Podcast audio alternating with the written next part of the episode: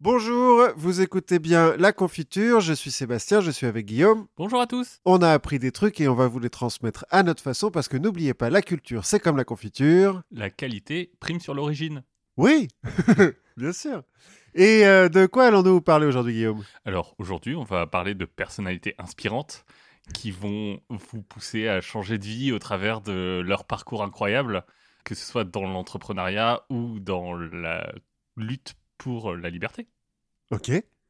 C'est tout un programme et c'est moi qui commence Exactement, c'est toi qui commence. en parlant euh, effectivement d'un jeune entrepreneur. Ouh, Euh, on va être inspiré. Ah, on va être, on va être super inspiré là. Ça va être. euh, C'est mon sujet de droite. Parce que je trouve que. En fait, j'ai un petit peu peur qu'on finisse par nous traiter de séparatisme à force de, de parler d'islamo-gauchisme et de trucs comme ça. Voilà, j'ai décidé de parler d'un self-made man euh, à la française, d'un Ok, Serge Dassault. d'un véritable entrepreneur tricolore, le précurseur de la Startup Nation, parce qu'on va parler du 19e siècle là, quand même. Un homme qui, euh, à la seule force de son intelligence euh, jupitérienne, hein, on va dire, a révolutionné la presse internationale. J'ai nommé Charles-Louis Havas, Ouh, un nom qu'on connaît un peu. ouais, fondateur de l'agence du même nom donc, et inventeur du concept d'agence de presse et donc de l'AFP. D'accord. Voilà. Comme ça, l'AFP, ça, ça sonne bien. Alors bah, l'AFP, c'est pas mal. Bon, il y a des, des choses à dire. En fait, tout est venu d'une vidéo que j'ai vue sur l'AFP où un mec dit euh, Vous avez pas remarqué qu'il y a quand même euh, des articles qui se ressemblent beaucoup entre des publications qui n'ont rien à voir, Mm. qui sont faites des copier-coller de l'AFP. Mais c'est quand même pas mal l'AFP, effectivement. Et c'est indépendant, on le verra à la fin. Enfin, Oui. plus ou moins. Enfin, plus que le Figaro. Enfin, Oui. euh, euh, Figaro qui est très bien, hein, puisque c'est ton sujet de droite. Oui, voilà. Plus que Libération. Voilà, l'humanité, combat, Voilà. Fakir. Que Fakir. Toutes ces officines. euh, C'est ça. Donc, Charles-Louis Havas.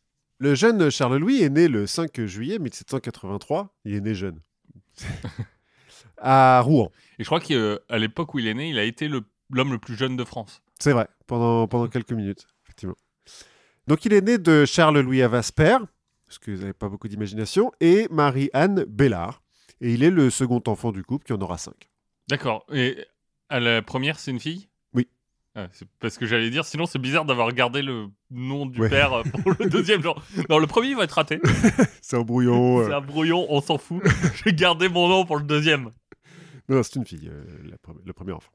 Bon, attardons-nous un petit peu sur euh, les parents de Charles-Louis, hein, parce que c'est un peu, le, le terreau sur lequel a germé euh, l'entrepreneur, finalement. Exactement. Hein, et puis, euh, comme tout self-made man, euh, bon, bah, il est parti de rien, mais il faut savoir ce qu'est le rien, quoi. Oui. Bah, pas, pas grand chose, j'imagine. Ah non, rien, rien. Ça, c'est une, une- une vie de misère.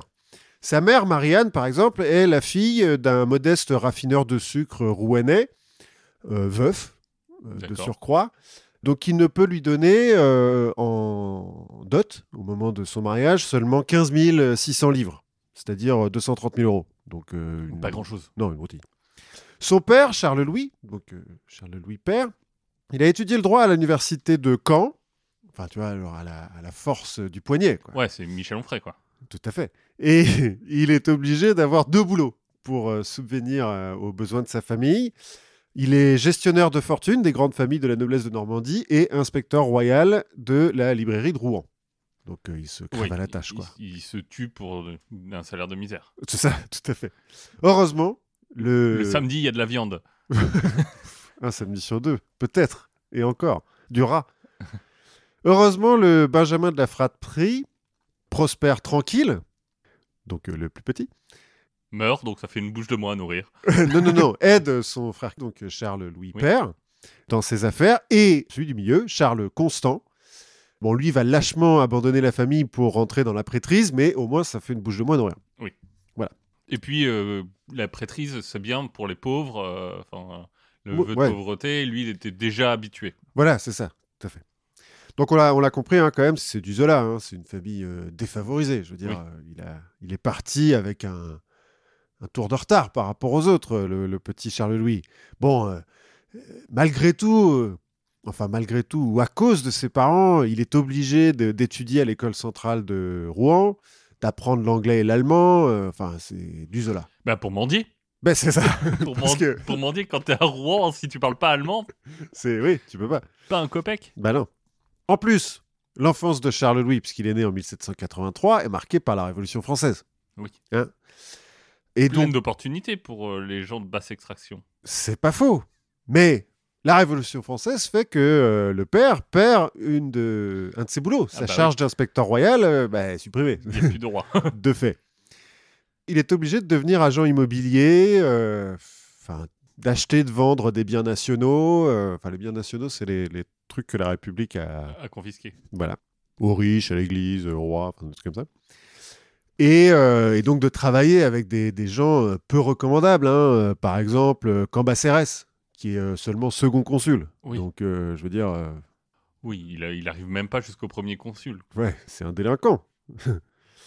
bon, heureusement, la raffinerie de sucre dont a hérité la femme Mhm. de Charles-Louis Père lui permet d'arrondir les fins de mois en se lançant dans l'importation de denrées coloniales. Bon, du sucre, du coton, enfin, c'est c'est du petit trafic. hein. Oui. Et euh, le premier consul, enfin Napoléon, le nomme conseiller général de la Seine inférieure, département qui vient d'être euh, créé, mais euh, bon, conseiller général, tout le monde le sait, euh, c'est un sacerdoce, quoi. Oui, ça euh, remplit pas la marmite. Ça ne rapporte rien. Bref, le petit Charles-Louis, et donc, donc Charles-Louis Havas, celui dont Oui. on parle, est obligé de commencer à travailler à l'âge de 22 ans. Heureusement, maintenant, il y a des lois contre ça. Ah bah oui, quand t'es fils de... Le, travail des, le travail des enfants Ah, c'est- c'est interdit maintenant. interdit. Bah, C'est-à-dire qu'on a évolué Oui. civilisationnellement. Donc il est obligé de travailler à 22 ans pour un ami de la famille, Gabriel Julien Ouvrard, un modeste euh, fils de maître papetier qui a, bon, un peu profité du monopole du papier qu'il avait euh, sur la région euh, nantaise pour faire fortune pendant la Révolution. Parce que bah, on, a- beaucoup de papier pendant la Révolution, bizarrement. Bon. Toujours est-il, Ouvrard euh, s'est lancé dans le commerce colonial, lui aussi. Et en 1805, donc euh, plus ou moins quand il euh, consent à engager Charles-Louis, hein, malgré... euh, mais ça le peine hein, quand même de faire bosser un gamin, mais bon. Bah oui, mais c'est l'égalité des chances. C'est euh, Voilà, c'est ça. Peut-être qu'on peut dire ça. Il lui a donné un, un tremplin. mais je crois que le CV était anonyme d'ailleurs. Ah bah bien sûr, bien sûr. Mais euh, à l'époque, on n'a pas le droit de mettre la photo en plus Ouais, sur le sûr. truc. Donc quand, en 1805, quand il euh, engage Charles-Louis, le pauvre euh, Ouvrard, euh, il n'y a plus qu'un seul client, malheureusement pour lui, la Marine nationale, dont il a obtenu quand même la fourniture générale des vivres pour la maigre somme de 64 millions de francs. Oui, mais c'est euh, des francs de l'époque. Voilà, c'est ça. Non, mais il se tranche la gorge, quoi, tu vois, en donnant un, un stage comme ça à Charles-Louis, il se tranche la gorge. Donc, Charles-Louis, bah, il est obligé de déménager à Nantes, parce que Ouvrard, c'est à Nantes hein, qu'il travaille, et euh, bah, d'emménager dans, chez Ouvrard, qui a seulement sept châteaux. Donc, euh, voilà, il vit dans une chambre de bonne. Oui. Enfin, on ne sait pas, parce qu'on pratique, mais... Oui, dans cette chambre de bonne. Bon, malheureusement, en 1806, euh, Napoléon met en place le blocus continental qui euh, interdit les ports français à tout navire ayant touché un port anglais.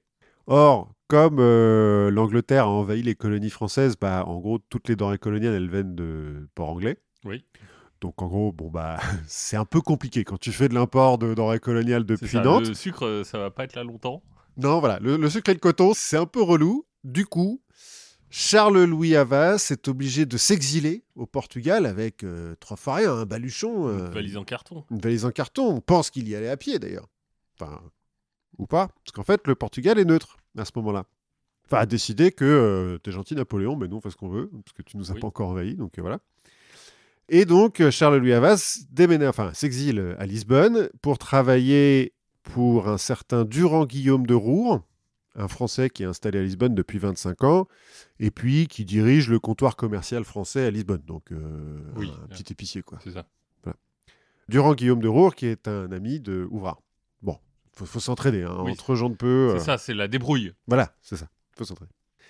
Donc, Charles-Louis se spécialise dans l'importation de coton brésilien, puisque on produit beaucoup de coton au, au Brésil, puis que ça touche pas de port anglais pour le coup. Enfin, on s'en fout parce qu'on est au Portugal. Oui. Mais... Donc, il importe du coton au Brésil, qui renvoie ensuite en France. Notamment à la manufacture de coton d'Annecy que euh, Napoléon a, a fait euh, construire sur les biens nationaux, euh, qu'a peut-être vendu son père. Enfin bon, on va pas faire des conjectures comme ça, parce que bon. Malheureusement, le sort s'acharne un petit peu contre euh, Charles-Louis. puisque l'Angleterre commence à négocier avec le Portugal pour euh, les mettre dans leur poche, plus Oui. ou moins. Et. Ce euh, qui arrive souvent avec les pays neutres. hein. oui, c'est- finalement, c'est t'es moins neutre que tu fais du bise avec tout le monde. voilà, c'est ça. Mais bon, il semblerait qu'il y a une petite histoire entre l'Angleterre et le Portugal. Ils sont un peu potes, puis ils n'aiment pas les Français, donc bon, Et puis ils vont faire du Porto. ça doit être ça. Ouais, c'est- les Anglais hein, qui font. Qui a inventé le Porto?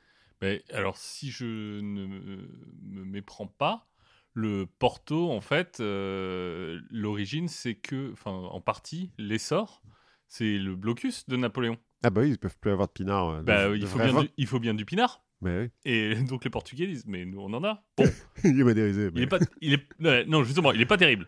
Ouais. donc euh, on va faire un truc et Ouais, d'accord. Bah voilà, donc euh, c'est à ce moment-là. Donc ça, c'est en 1807. Ça fait un an qu'il est là-bas, hein, Charles Louis. Vraiment, le sort s'acharne, hein, on peut dire ça. Et donc, début octobre 1807, Napoléon envoie le général Junot Oui. marcher sur le Portugal avec une armée de 25 000 hommes pour arrêter la famille royale portugaise et l'empêcher de se rallier à l'Angleterre. Là, c'est un peu une course contre la montre, hein, plus ou moins. Donc, euh, Junot, il fait avancer son armée de 20 km par jour, c'est quand même pas mal hein, Oui. pour une armée. Euh, le... Pour une armée de Napoléon. Oui, ils n'ont pas encore de. de- Ouais, ils viennent pas en avion. Non. le 27 octobre, l'empereur signe avec le chancelier du roi d'Espagne le traité de Fontainebleau, qui euh, autorise l'armée française à passer à travers l'Espagne et puis qui lui donne un petit peu d'aide euh, logistique. Donc euh, vraiment, ils y vont à fond de train. Mais quand ils rentrent dans Lisbonne le 30 novembre, Junot, tout ce qu'il peut voir, c'est les navires qui emmènent la famille royale portugaise au large. C'est trop tard, il est arrivé trop tard. Bon, du coup, ils vont occuper le Portugal, mais euh, Oui, et un peu massacré. oui, Enfin, bon, Selon les Portugais, un petit peu massacré. oui, bah c'est une armée, quoi. Oui. Ils n'ont pas fait de pyramide de tête, c'est déjà pas mal. Et donc, comme la famille euh, royale Portugal est partie, a eu le temps de partir, elle va se réfugier au Brésil et interdire le coton brésilien aux Français. Puisqu'elle est un petit peu euh, comme ça. Oui. Un peu rancunier, non? Ouais, je Le trouve. Portugais est rancunier. Je trouve aussi. Bon, mais ça, ça aurait pu euh, mettre un terme à, notre histoire sur Charles Louis. Mais non, parce que c'est quand même un génie, ne l'oublions pas. Et donc, quand il entend, grâce à Ouvrard, que Junot est en train de marcher sur le Portugal, eh ben, il prend son courage à deux mains, il emprunte de l'argent aux gens qu'il connaît, et il arme euh, plusieurs navires de commerce qu'il envoie au Brésil avant l'arrivée de Junot et avant le départ de la famille royale. Quelques semaines plus tard, les navires reviennent avec 3000 tonnes de coton. Il attend un petit peu que les, les, Les prix montent, oui. que les prix montent beaucoup, et puis il revend tout à Rouen. Et donc il est riche. Voilà. Que, mais grâce à son sens des affaires. Bah ouais, il a eu. Il- c'est, il a compté que sur lui. Bah voilà. Bon, il a un peu remboursé, mais. Et puis il a eu, il a eu une, une- une information avant tout le monde Oui, il a eu des, des investisseurs. aussi. Toujours est-il, il est riche. Donc il se marie avec euh, la fille de Durand Guillaume de Roure. Ils ont des noms quand même, les mecs. Oui. Durand Guillaume, euh, bon. Charles Louis, Durand Guillaume, Charles Constant, bref. Alors que Guillaume Durand, ça passe tout seul. Bah, je comprends pas. Ils ont, ils ont. Bon. Donc, il se marie avec la fille de, de Durand Guillaume de Roure euh, au Portugal. Et puis, euh, voilà, il a réussi à s'arracher à sa condition. Maintenant, c'est un notable, euh, presque. Seulement, les remous de la géopolitique napoléonienne vont encore venir ternir l'horizon de notre malheureux entrepreneur. Bah oui, c'est un moment où il se passe deux trois trucs hein, quand même. Ouais, un peu. Puisque le traité de Fontainebleau a engendré la guerre d'indépendance d'Espagne, qui a engendré l'occupation du Portugal par l'Angleterre, et donc Havas se fait virer, comme euh, tous les commerçants Oui. français, de Lisbonne, et est obligé de rentrer à Rouen en 1809. Bon, comme il a vendu son coton à Rouen, c'est pas grave, la fortune l'attend Oui. à Rouen. Bon, en termes de climat, C'est moins bien. peut-être que t'y perds. Voilà, puis le chorizo, pas terrible à Rouen. Mais bon, fait ce qu'on peut. Sauf qu'il faut tout reconstruire, parce que là, du coup, il a plus de, de boulot. Il est riche, Oui. mais il a plus de boulot. Le pauvre. euh, bah oui, le pauvre. Que faire? Il va, il va falloir euh, qu'il retourne à la mine, a priori. Sauf que non. En plus, son beau-père meurt. Quand il rentre et tout, euh, quelques mois plus tard, le, le beau-père meurt. Donc, euh, Durand Guillaume oui, Durand Guillaume meurt, et Gabriel Julien Ouvrard est emprisonné. Pour une histoire de malversation avec le ministère des Finances. Enfin bon. bon, il est emprisonné. Donc là, il se retrouve, il a, il- Seul. Seul. sans aide, euh, rien du tout. Il peut plus compter que sur sa famille finalement. Oui. Et heureusement. Enfin, il y a de la chance. Parce que son oncle, paternel, Charles Constant, celui qui était- s'était fait prêtre. Oui. Au moment de la Révolution, bon, il a senti un peu le vent tourner. C'est pas le métier le plus sûr pendant la Révolution. voilà. Donc, euh, bah, de- à la place, il est devenu maire de la ville dont il était prêtre. Et puis, C'est pas très très différent. non, non, finalement, euh, c'est presque pareil. La ville de Néville, en Normandie toujours. hein. Bon, c'est pas une mégapole non plus, mais euh, voilà. Par rapport à Rubrook, je sais pas bien, je peux aller vérifier, je t'avoue. Bon, il en profite pour se marier, du coup, hein, avec une jeune fille de sa paroisse qu'il avait confessé un peu avant. Bon, en même temps, hein, t'es plus Oui. prêtre, euh, faut profiter, quoi. Bon, et puis en 1809, là, euh, on le retrouve, donc il est plus maire. Il est euh, chef du bureau de la liberté individuelle au ministère de la police générale et secrétaire particulier de Fouché, Joseph Fouché. Un type euh, qui a un peu de pouvoir. un tout petit peu. Un tout petit peu. Mais des principes. Ouais, c'est surtout ça, des principes francs. hein, voilà, euh, c'est la même, morale, l'honnêteté, la droiture. avant tout. Donc, euh, l'oncle Charles Constant euh, se propose sons de vœux, en Oui. lui, comme ça, lui pointant du doigt quelques affaires. Euh, mais seulement ça, hein, de toute façon, il est riche, donc il fait ce qu'il veut, son neveu. Donc, il installe sa petite famille à Paris et il se lance dans le négoce des emprunts publics. Parce que c'est nouveau, Et Oui, puis, euh, il y a de l'argent à, se faire. Comme l'a prouvé Ouvrard, Gabriel, enfin son, son mentor, Oui. si on veut, qui est pas assez très longtemps en prison, parce qu'il est un petit peu pote avec Fouché aussi. il est un petit peu riche. Il est aussi très très riche. Et puis, il est pote avec Fouché et avec euh, Cambacérès, qui à ce moment-là est archi-chancelier de l'Empire. Donc, Oui, ça ouvre deux, trois portes. voilà, bon. Donc, euh, les deux se lancent dans le négoce des emprunts publics, et puis, bah, ils s'amusent bien. Hein, ils font un petit peu de spéculation et tout, c'est cool. Bon, malheureusement, les emprunts publics, euh, ça dépend quand même pas mal des succès militaires de l'empereur, hein, Oui. à l'époque. Or, en 1912, donc euh, trois ans plus tard, le petit caporal, il se lance dans la campagne de Russie. Mauvaise idée. Ouais. Mais lui, il avait un- quelques circonstances atténuantes. Napoléon? Oui. Ça faisait longtemps qu'on n'avait pas essayé. C'est vrai. C'est vrai. c'est pas faux. Alors, il avait une autre circonstance atténuante qui a peut-être un petit peu joué dans le fait que, enfin, au moment de la campagne de Russie, en tout cas, ni Ouvrard ni Havas ne perdent beaucoup d'argent. Peut-être parce que c'est Ouvrard qui a fourni, parce qu'Ouvrard, il continue à fournir les armées, hein, Oui. euh, tout ça. Et c'est lui qui a fourni les chaussures de la grande armée pour aller en Russie. Ah bah du coup, faut marcher. Hein. Ben ouais. Non, mais pour faire des économies, Ouvrard, il était censé euh, livrer des chaussures en cuir. Il a euh, livré des chaussures en faux cuir avec des semelles en carton. Bon, c'est moins cher. Oui, c'est moins, c'est moins cher. Et puis, Il pouvait pas savoir qu'il fait froid en Russie. c'est ça. c'est pas non plus. euh, C'est une vraie différence. En plus. Bon. Alors, est-ce qu'il il y a eu un petit délit d'initié sur le fait que c'était un peu foutu pourri d'avance euh, la campagne de Russie ou pas? On ne sait pas. Mais en tout cas, à ce moment-là, ils perdent pas d'argent.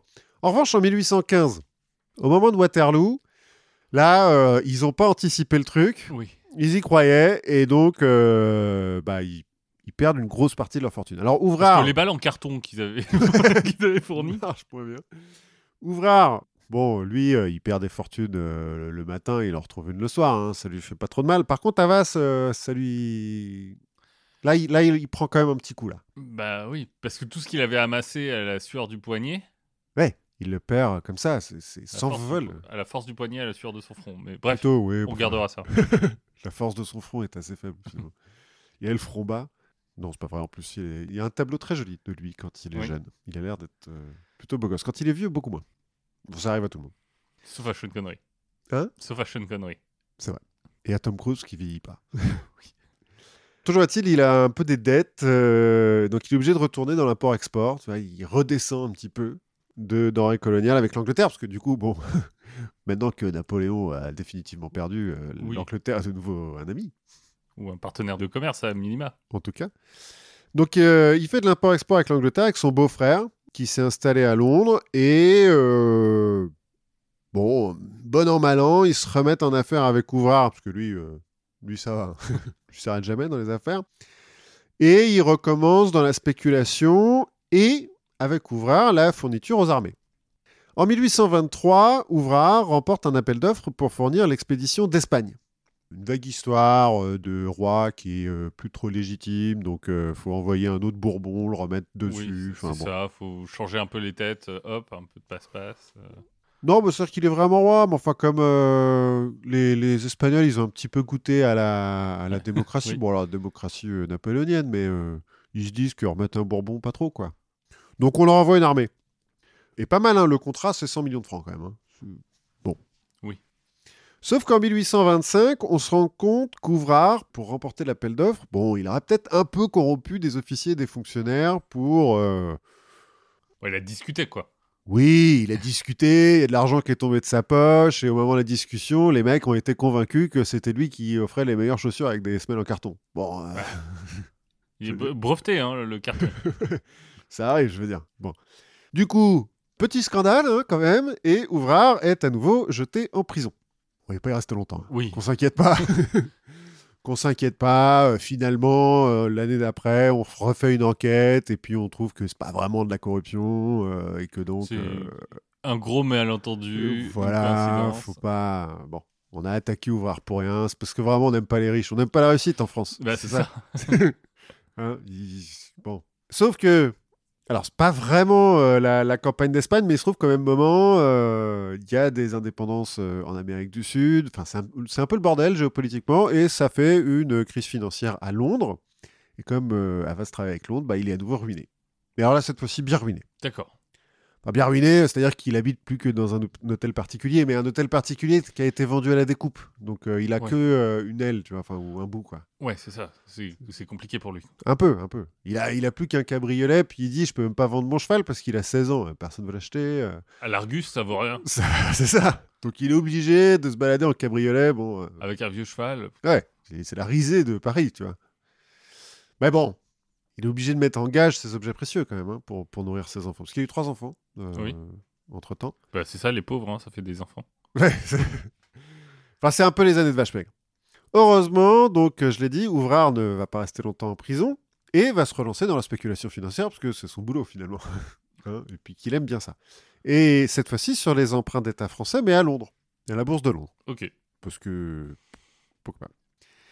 Mais du coup, il a besoin d'un agent à Paris pour traduire les publications londoniennes, Mhm. enfin en anglais, et traduire les euh, lettres que lui envoie quotidiennement son agent à Londres. L'agent d'Ouvrard à Londres. Oui. Sauf que l'agent d'Ouvrard à Londres, il est anglais, donc il écrit en anglais. Et Ouvrard ne parle pas anglais. Ah, donc. Il a besoin d'un traducteur. Et on se souvient que là dans qu'on son... revient à la mendicité en anglais et en allemand. Voilà, dans son enfance malheureuse, Charles-Louis Havas a appris l'anglais et donc il traduit. Donc il traduit pour Ouvrard. Et tous les jours, il reçoit une lettre et euh, des journaux. Or, comme euh, il fait quand même dans la spéculation, spéculation, hein, Ouvrard, il a besoin d'être au courant avant tout le monde Oui. hein, de ce qui se passe. Du coup, Havas déménage dans un autre hôtel particulier, l'hôtel de Bullion, qui est lui aussi vendu à la découpe, hein, c'est quand même euh, Oui. Enfin, Ça ça reste très modeste. très très modeste, mais qui a l'avantage, cet hôtel, d'être idéalement placé juste entre l'hôtel des postes, la Mhm. future euh, poste centrale du Louvre, et l'hôtel des ventes, la Bourse de Paris. D'accord. Alors vous pouvez vérifier, euh, alors l'hôtel Bullion n'existe plus, mais euh, en gros il était vraiment à équidistance. Les deux, l'hôtel des postes et l'hôtel des ventes, c'est à trois rues. hein. Oui, c'est pas très loin. Bah, il est au milieu. D'accord. En fait, ça lui donne un avantage certain. Parce que du coup, le matin, à l'ouverture l'ouverture de la poste, bah, il va chercher la lettre de l'agent anglais et euh, les journaux euh, anglais qu'on lui a envoyés. Il rentre chez lui pour les traduire. Et ensuite, il court à l'hôtel des ventes pour donner euh, les résultats à Ouvrard, qui du coup a plusieurs heures d'avance sur les autres.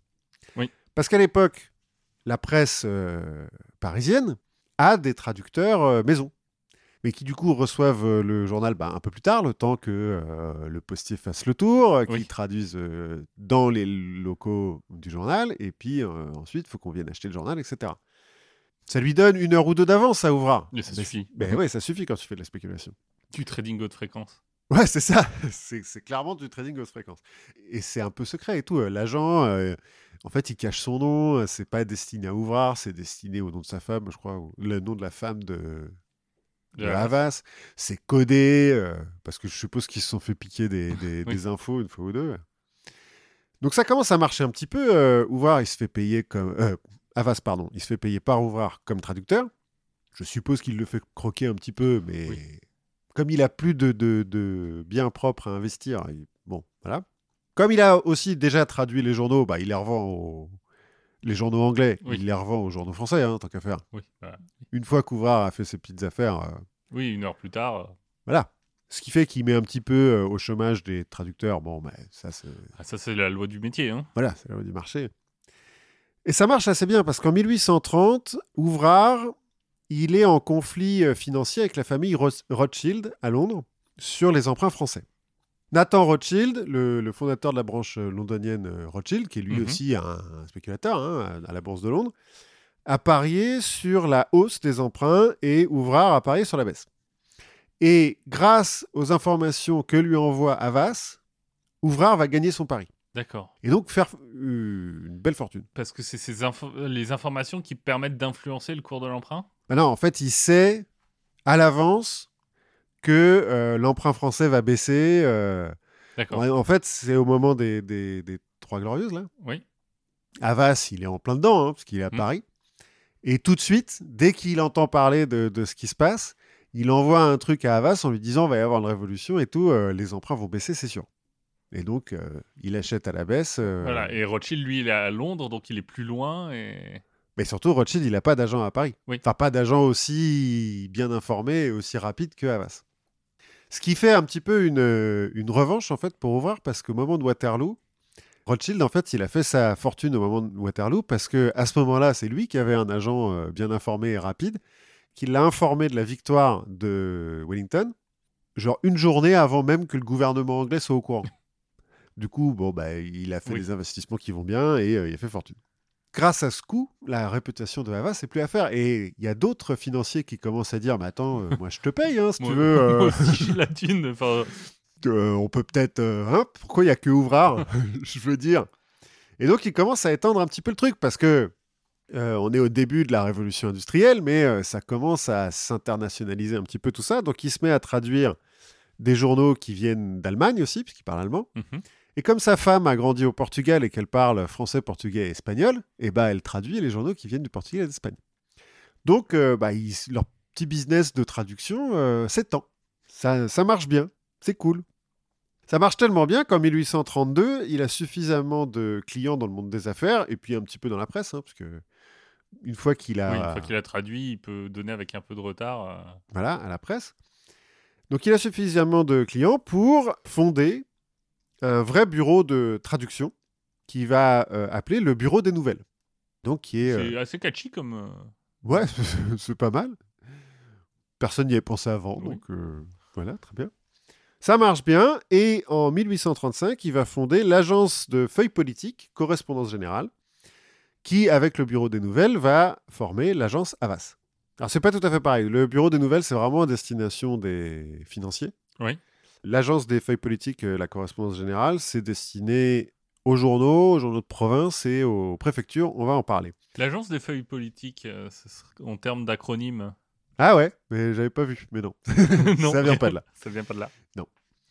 Le problème pour euh, le, business model de, Havas, c'est que il fait payer un abonnement à, ses publications et qu'il est cher cet abonnement. Parce que bon. c'est le principe de tous ces trucs-là. Hein. Encore aujourd'hui, oui, encore aujourd'hui, ceci dit, l'abonnement à l'AFP, c'est ultra cher. Oui. Et donc, c'est un peu trop cher pour les journaux de province, et même pour certains journaux parisiens. Enfin, en même temps, euh, les journaux parisiens, euh, la majorité sont déjà ses clients, parce qu'il a mis... Euh, il a mis au chômage où il a absorbé tous les autres bureaux de traduction et toutes les autres correspondances. Il s'est fait un petit monopole tranquille. Ouais, il n'en est pas encore au monopole là, mais il commence à être quand même un peu incontournable. Et il se dit qu'il lui faut un nouveau protecteur. Et de préférence un protecteur qui risque pas d'aller en prison pour des histoires de malversation euh, ou de trucs comme ça. C'est là qu'il rencontre Charles Pasqua. tu ne crois pas si bien dire son nouveau protecteur, c'est le ministre de l'Intérieur. enfin, le ministère de l'Intérieur, parce qu'en fait, euh, il travaille pour le ministère, hein, pas que pour le ministre. En fait, il va réussir à, persuader le ministre de l'époque de lui sous-traiter la correspondance des informations officielles. C'est-à-dire les, les, infos que le gouvernement doit faire passer aux préfectures euh, en France puisque de toute façon, Havas a déjà un réseau pour euh, envoyer des, nouvelles ou faire revenir des nouvelles euh, depuis la province. Et donc en 1840, l'agence Havas, elle diffuse quotidiennement la correspondance politique pour les préfets et les sous-préfets, qui est directement rédigée par le ministère de l'Intérieur. Hein. Lui, euh, il fait que envoyer.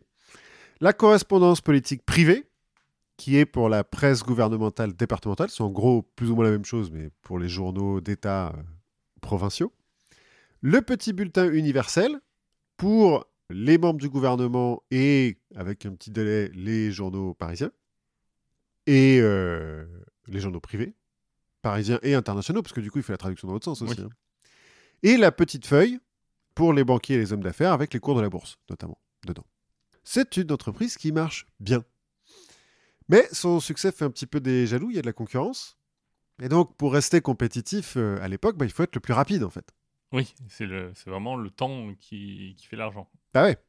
Notamment alors, pour les financiers, parce que ça permet de, de spéculer, mais même pour les nouvelles, en fait. J'ai lu quelque part que euh, la mort de Napoléon, par exemple, la nouvelle de la mort de Napoléon n'est arrivée que deux mois plus tard en France. S'il est mort.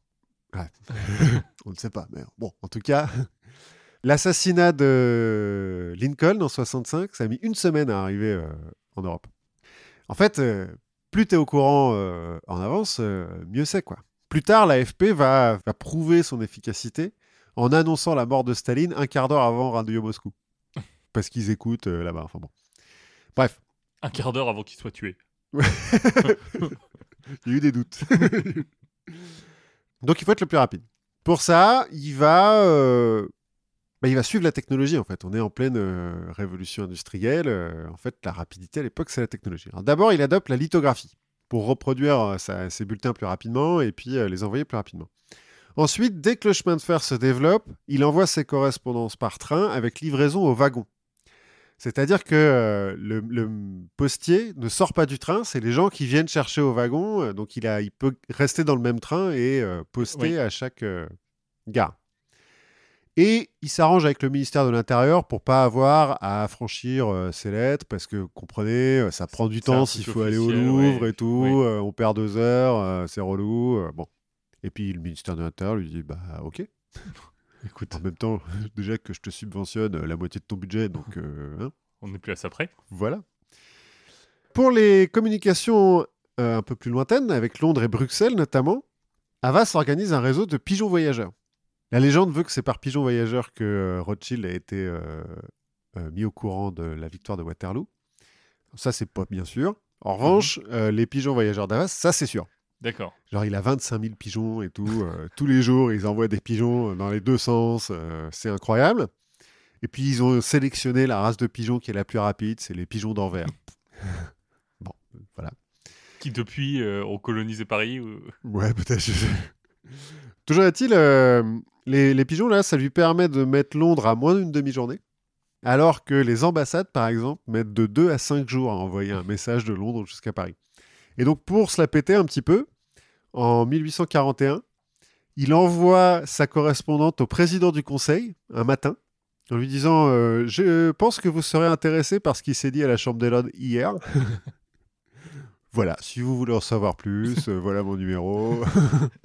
vous me, vous me Il y a un abonnement, c'est pas très cher. euh, Non, mais vous me likez sur LinkedIn et euh, on parle. Voilà. Pas de problème.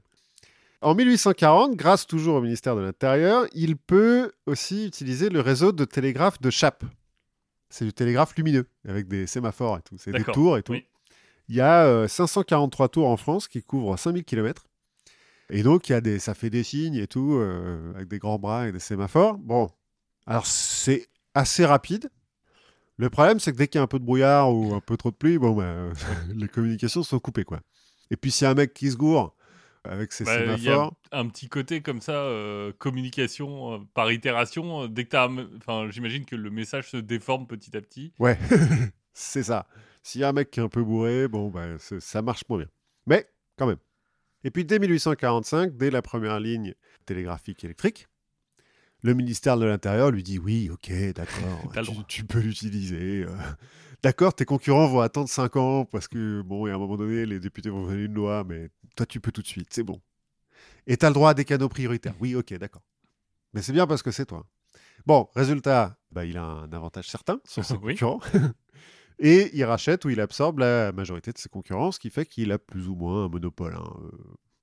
En 1848, donc nouvelle révolution euh, en France, avènement de la Seconde République, révolution un petit peu partout en Europe, et donc libéralisation de la presse un peu partout en Europe et en France. Donc il lui faut plus d'agents. Donc il fait un petit voyage pour engager des gens. Il va engager notamment Paul Julius Reuter, dont on a déjà un peu parlé, et Bernard Wolff, comme euh, correspondants en Allemagne, les deux. Mhm. Bon, qui vont pas rester correspondants très longtemps, parce qu'ils vont chacun fonder une agence. La La- Reuters, euh, j'imagine. l'agence Reuters pour euh, Paul Julius et l'agence continentale, qui à l'époque s'appelle le Bureau télégraphique Wolf, pour Bernard Wolf. Donc il a des concurrents à l'international cette fois-ci. Ils vont se faire la guerre, ces trois agences-là, plus la société de presse qui est euh, fondée un petit peu plus tard euh, aux États-Unis. Mais pour le coup, ça, doit- ça peut faire un film euh, assez, assez marrant, la guerre de. La guerre, ouais, je pense qu'il y a, il y a dû avoir des, des trucs assez cool. J'ai pas eu tous les détails, mais. Donc ils se font un petit peu la guerre pour, bah, entre correspondants, pour racheter des publications, pour avoir les meilleures lignes télégraphiques. Euh, il y a, le télégraphe n'est pas encore partout, donc entre certaines villes, c'est encore des pigeons voyageurs. Enfin bon. Et puis au bout d'un moment, ils se mettent d'accord pour se partager le monde, en fait. Ça ira plus vite. C'est c'est toujours comme ça que ça finit. ouais, un peu.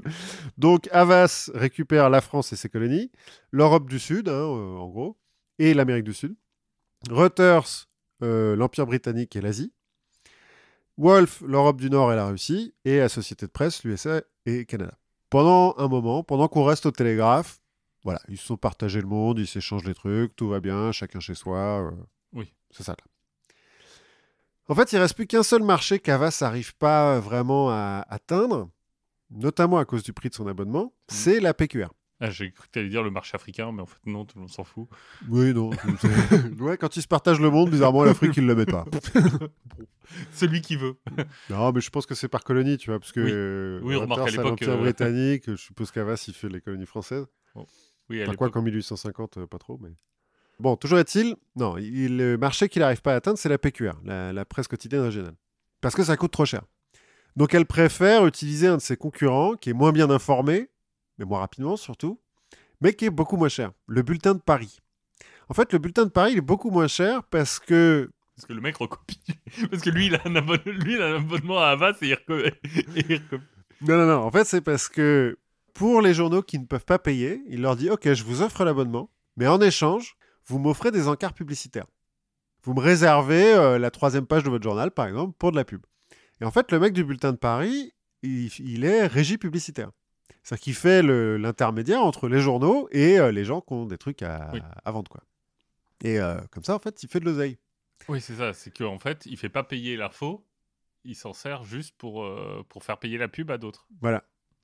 Ce qui fait qu'au journal, ça lui coûte rien, enfin, à part de la place dans, Mhm. dans ses feuilles. Et au bulletin de Paris, bah, ça fait pas mal d'argent. Et donc Havas, il se dit, bah, c'est pas bête hein, quand même euh, comme système. Donc il va racheter le bulletin de Paris, parce que voilà, Ouais, Et- Déjà, c'est sympa de le racheter. c'est vrai. il aurait pu juste faire la même chose et le couler. Exactement. Mais non, parce qu'il est pas bête en fait. Il a besoin de l'infrastructure et tout, Oui. puis il a besoin des mecs qui savent le faire, parce que lui, il l'a jamais fait. Oui. Donc il rachète en 1850 et euh, l'agence Havas rajoute donc à ses activités le- la régie publicitaire. C'est un peu pour ça qu'on la connaît d'ailleurs maintenant, l'agence Havas. Et les voyages, non aussi. Ouais, après ils ont fait des voyages. Bon. il va prendre sa retraite en 1852, Charles-Louis Havas. Et donc au moment où il prend sa retraite, il a un quasi-monopole sur l'information en France. Et bah, ce monopole, ça donne un petit peu de pouvoir, hein, quand même. Qui va utiliser, hein, parce que bon, je veux dire, pourquoi pas, maintenant que tu l'as. Bon, comme son principal client, c'est le ministère de l'Intérieur, il va l'utiliser surtout au profit du ministère de l'Intérieur, hein, parce qu'il sait où est son intérêt quand même. Pas par patriotisme. euh. Non, pas vraiment. D'ailleurs, euh, quand le, le régime change et le ministre change, euh, Havas y reste. hein. Il n'y a pas de souci. Et le contrat qu'il a fait avec le ministère marche très bien. Il y a d'ailleurs des, des fonctionnaires du ministère qui euh, passent dans l'agence et puis qui y retournent. Oui, c'est c'est ça, ça pantoufle un peu. Oui, bon, un petit peu quoi. En fait, il devient. euh, Enfin, il est même accusé par Balzac d'être un quatrième pouvoir euh, au service de l'État. Balzac, en, en fait, dit euh, il est en train d'étouffer les journaux d'opinion pour faire que des journaux d'information. Mhm. Bon, ce qui, euh, de nos jours, est un peu. euh, tu te dis, bah, c'est quand même important, les informations. Mais euh, Balzac, il trouve que c'est important que l'information soit Digéré par. euh, ouais, digéré, mise en contexte et que Havas ne le fait pas. Parce qu'effectivement, il donne que des brèves. Mais donc Balzac dit, en fait, il n'y a plus qu'un seul journal en France, c'est le journal de Monsieur Havas, qui après est un petit peu brodé par euh, les... les...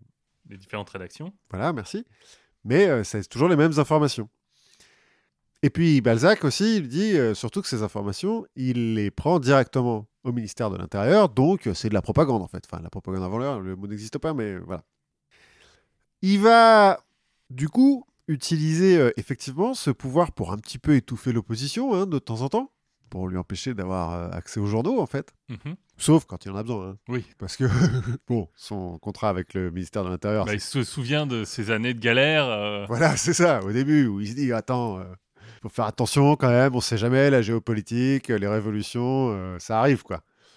D'ailleurs, il va un peu s'embrouiller avec Napoléon III quand même. Il semblerait quand il prend sa retraite, c'est un peu parce que Napoléon III lui dit Écoute, Maintenant, tu vas prendre ta retraite. t'es gentil, mais t'es vieux là, hein, laisse tes fils gérer plutôt, c'est mieux. Mais il va faire autre chose aussi. C'est que il a commencé dans la finance et Oui. dans, dans l'entrepreneuriat. Donc il a encore beaucoup d'amis, euh, hommes d'affaires. Et euh, ceux-ci, bah, de temps en temps, euh, ont un peu intérêt à ce qu'on étouffe des, des histoires qui les dérangent un petit peu, Éventuellement, oui. éventuellement. Ça arrive, je veux dire. Mais ils ont aussi d'autres amis doivent avoir intérêt à ce qu'on parle de ces affaires. Bah en fait, Havas, il- c'est au plus offrant. C'est-à-dire que quand tu veux que euh, tous les journaux de France parlent de quelque chose, en bien ou en mal, bah, tu payes Havas. Et quand tu veux étouffer euh, une histoire qui te dérange, tu fais un contrat de silence. Où en gros, il te fait un contrat publicitaire. Il dit oui, oui, bah, t'achètes telle pub. Sauf qu'en fait, la pub, c'est juste de ne pas publier euh, les articles qui te dérangent. Bon, Éthiquement, il n'y a pas trop de soucis normalement. non, je pense que tout se passe bien. à ce niveau-là, tout se passe bien. Bon, euh, voilà. Toute ressemblance avec euh, des, des faits euh, actuels euh, serait fortuit. Et Bref. on embrasse valeur actuelle. voilà. Et le journal du dimanche. Charles-Louis Havas va mourir en 1858.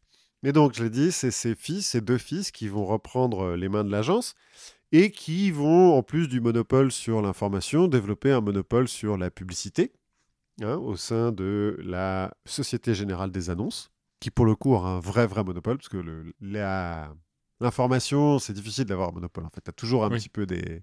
Oui, concurrents des, qui des se réseaux locaux et puis des, des journalistes en fait. Ouais, voilà. Et puis, tu as le télégraphe, mais euh, bientôt tu vas avoir la radio. Enfin, les Oui. infos, elles viennent d'un peu partout. quoi. Par contre, sur la pub, euh, ça, ça va. Bien. Monopole. Et elle va, euh, l'agence Avas, donc.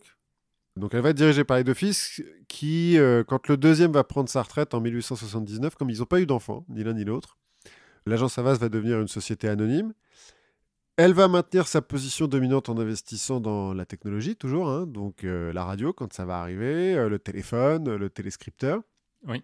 Pendant l'entre-deux-guerres, on va lui reprocher que la branche publicité prenne un petit peu le pas sur la branche information, ce qui est rarement bon pour la qualité de la dite information.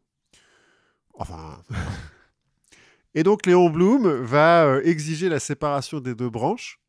Et euh, il exige notamment parce que euh, l'État a fini par racheter 47% des, des actions de l'agence hein, aussi. Oui, donc euh, il exigeait, il a le droit d'exiger. Il a un peu le droit d'exiger, mais on a le droit de lui dire non, parce qu'il n'y a toujours que 47%.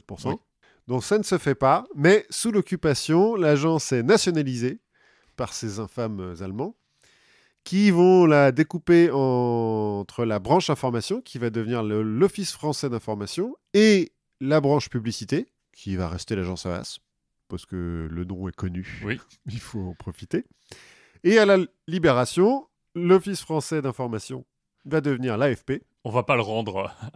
Non, non, on va décider de ne pas le rendre. Non, mais en fait, au sein de l'Office- français d'information, bon, il y a surtout des, des journalistes euh, collaborationnistes, Oui. mais il y a des journalistes un petit peu plus sérieux, et puis il y a aussi beaucoup de journalistes qui se sont exilés à Londres, en Afrique du Nord, etc., et qui ont continué en fait leur boulot. Oui. Et donc quand ils rentrent à la Libération, ils reprennent les locaux de l'OFI et ils la transforment en l'AFP. L'AFP qui, euh, au début, va être une agence d'État, hein, donc toujours nationalisée, Oui. et qui va obtenir un statut spécial en 1957 qui lui assure son indépendance, notamment parce que son comité de direction, c'est des, des rédacteurs en chef de journaux, en fait, D'accord. de- des différents journaux. En fait, j'ai lu que c'était un peu comme une coopérative de, de toute la presse française. Et elle est indépendante de l'État, l'État n'a pas le droit de la subventionner. En revanche, l'État est son plus gros client, quand même. Oui, donc euh, Bon. Mais euh, officiellement, elle est indépendante. Et euh, la partie agence de pub, donc l'agence Avas, va effectivement se lancer dans le tourisme à un moment donné et va être nationalisée dans les années 80 pour le bonheur de Monsieur Bolloré. exactement. Voilà, c'est bien l'entrepreneuriat français. L'entrepreneuriat, hein. c'est cool. Ouais. Je suis content que ça ait confirmé euh, la, la possibilité qu'on peut se sortir du caniveau, quoi. Que quand on, on part de rien, on peut arriver tout en haut, quand même. Oui, alors moi je vais parler aussi un peu de gens qui partent de rien. Un peu plus de rien. à l'heure où, où j'étais en train d'écrire cette histoire, donc on est le 6 avril, Mhm. le 6 avril euh, au soir, mardi soir, enfin mardi en fin d'après-midi, on est 104 ans après l'entrée en guerre des USA pendant la Première Guerre mondiale. Ok. Puisqu'ils sont entrés en guerre le 6 avril 1917. Les cent- le 104 ans, c'est un anniversaire important. Oui, bah oui, c'est toujours euh, assez... euh, C'est marqué. Bah, D'ailleurs, il y a eu des, des célébrations. euh, Le centenaire est passé un peu inaperçu, mais les Mm. 104 ans, euh, c'est- Oui. c'était important. Parce que, donc on se dit, avril 1917, les mecs, vous, vous avez un peu attendu. Ouais. Et c'est vrai qu'au début de la guerre, euh, les Américains, ils sont tranquilles, loin de tous les combats. Et ils se contentent de regarder un peu ce qui se passe en Europe d'un œil neutre. Voilà. Enfin, d'un œil neutre, ils essayent de comprendre comment est-ce qu'ils peuvent tirer profit de, de la guerre en essayant de commercer avec tout le monde. Voilà, c'est ce que j'allais dire. Ils comptent les points, mais ils se disent. Ouh. Ex- exact- exactement. Le problème dans cette histoire, c'est que bah, quand des pays sont en guerre, en général, ils sont pas très contents que tu commerces avec euh, leurs adversaires, Comme on l'avait avec le Portugal. avec le Portugal. Et en l'occurrence, là, c'est le cas des Allemands. Ouais. Ils sont pas hyper contents que les États-Unis prennent une grosse part du ravitaillement des Royaumes-Unis. Même si c'est parce qu'il y a encore des liens coloniaux. hein. Et ils décident de faire un blocus Mhm. en utilisant une arme qui est encore peu courante à l'époque, le sous-marin. Ouais, ouais. Donc on coule des bateaux, ça plaît pas trop aux Yankees, hein, qui déjà penchaient plutôt du côté de l'Alliance. Que C'est une histoire de langue. Oui, sûrement. Voilà. Quand les Anglais font savoir que, tiens, on a intercepté un télégramme des Allemands aux Mexicains qui disent euh, attaquez les Américains, on vous donne le Texas, euh, vous inquiétez pas, tout va bien se passer. C'est la goutte d'eau qui met le feu aux poudres. Ouais. Donc les Américains vont, vont s'engager en 1917, mais il y en a qui n'ont pas attendu. Qui n'ont pas attendu 1917. Et dans ces gens-là, il y a un cas un peu spécial qui est celui d'Eugène Bullard. Bullard, Bullard, je ne sais pas comment on, on le prononce, puisque lui, même s'il est né en 1894 à Columbus en Géorgie, son père est martiniquais. Ah ouais, donc il est fran- enfin, à moitié français. Bah, il est né aux États-Unis, mais son père est martiniquais. Et en fait, il a rencontré la mère en se réfugiant aux États-Unis après des histoires de, de révolution haïtienne. Ah oui, ouais, non mais. Enfin voilà, le... Ah ouais, enfin ça fait quand même un bout de temps parce que la révolution haïtienne, c'est le début du. oui, c'est ses ancêtres en fait qui sont, Ah oui, d'accord. qui sont réfugiés là. Lui est arrivé plus tard. Euh, en gros, il s'est réfugié au sein de la nation Creek, Mhm. une nation indigène euh, américaine, et il a, c'est là qu'il a rencontré la mère euh, de d'Eugène.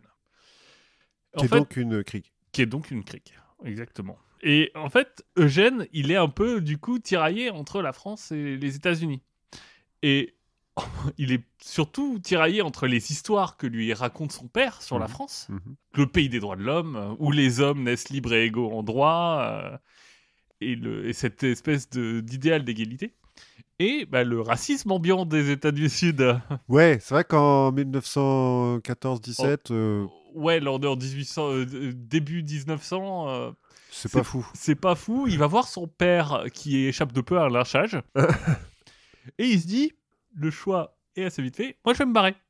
Ah, il a 11 ans. Ah ouais, d'accord. Il a Euh, 11 ans, il se dit je, je vais me barrer, je vais en France. je me, je me Je casse mets à une Paris. pomme dans mon sac et je me casse. Exactement. Exactement. Bon, ça va pas se faire tout de suite, tout de suite. hein. Première étape, on est en Géorgie, donc Atlanta. Là, il va rencontrer. Alors, j'ai pas très bien compris, mais je- ce que je comprends, c'est que c'est un peu entre des forains et des gens du voyage. C'est pareil, un peu à l'époque. Voilà, qu'ils prennent en charge et qui vont lui apprendre euh, bah, d'abord à s'occuper des chevaux, euh, mais pas que, parce qu'ils vont lui aussi apprendre à monter les chevaux Mhm. et à faire la course.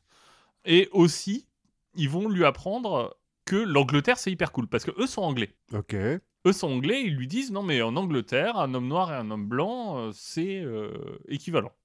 Donc Eug- Eugène se dit ah cool, un autre pays où les frontières raciales n'existent pas, je pourrais aussi aller en Angleterre. Finalement, je parle la langue. Exactement.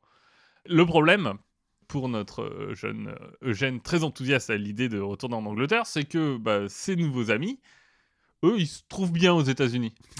Donc, euh, ils ont pas, ils sont pas trop pressés de rentrer. Donc, Eugène va les laisser là. Il va trouver un petit boulot de palefrenier mhm. dans une famille de Géorgie et il va participer à des courses de chevaux en 1911. Et un an plus tard, il arrive en Virginie. Il s'engage dans un, sur un navire de fret allemand parce qu'il se dit euh, il y aura moins de problèmes euh, ratio. Et C'est vrai que les Allemands sont connus pour euh, leur ouverture d'esprit. bah, en, aux années 1900, euh, Oui, oui, cela dit. et une traversée plus tard, il arrive à Aberdeen, En Écosse. en Écosse. Le choc entre l'accent euh, de Virginie et l'accent écossais. Ouais. On est sûr qu'on parle la même langue là, les Et gars? puis le climat, Oui, peut-être. C'est humide, les deux. c'est ça. Donc il arrive à Aberdeen, il va pas y rester longtemps, il va faire un petit crochet par Glasgow, et ensuite il va aller à Londres.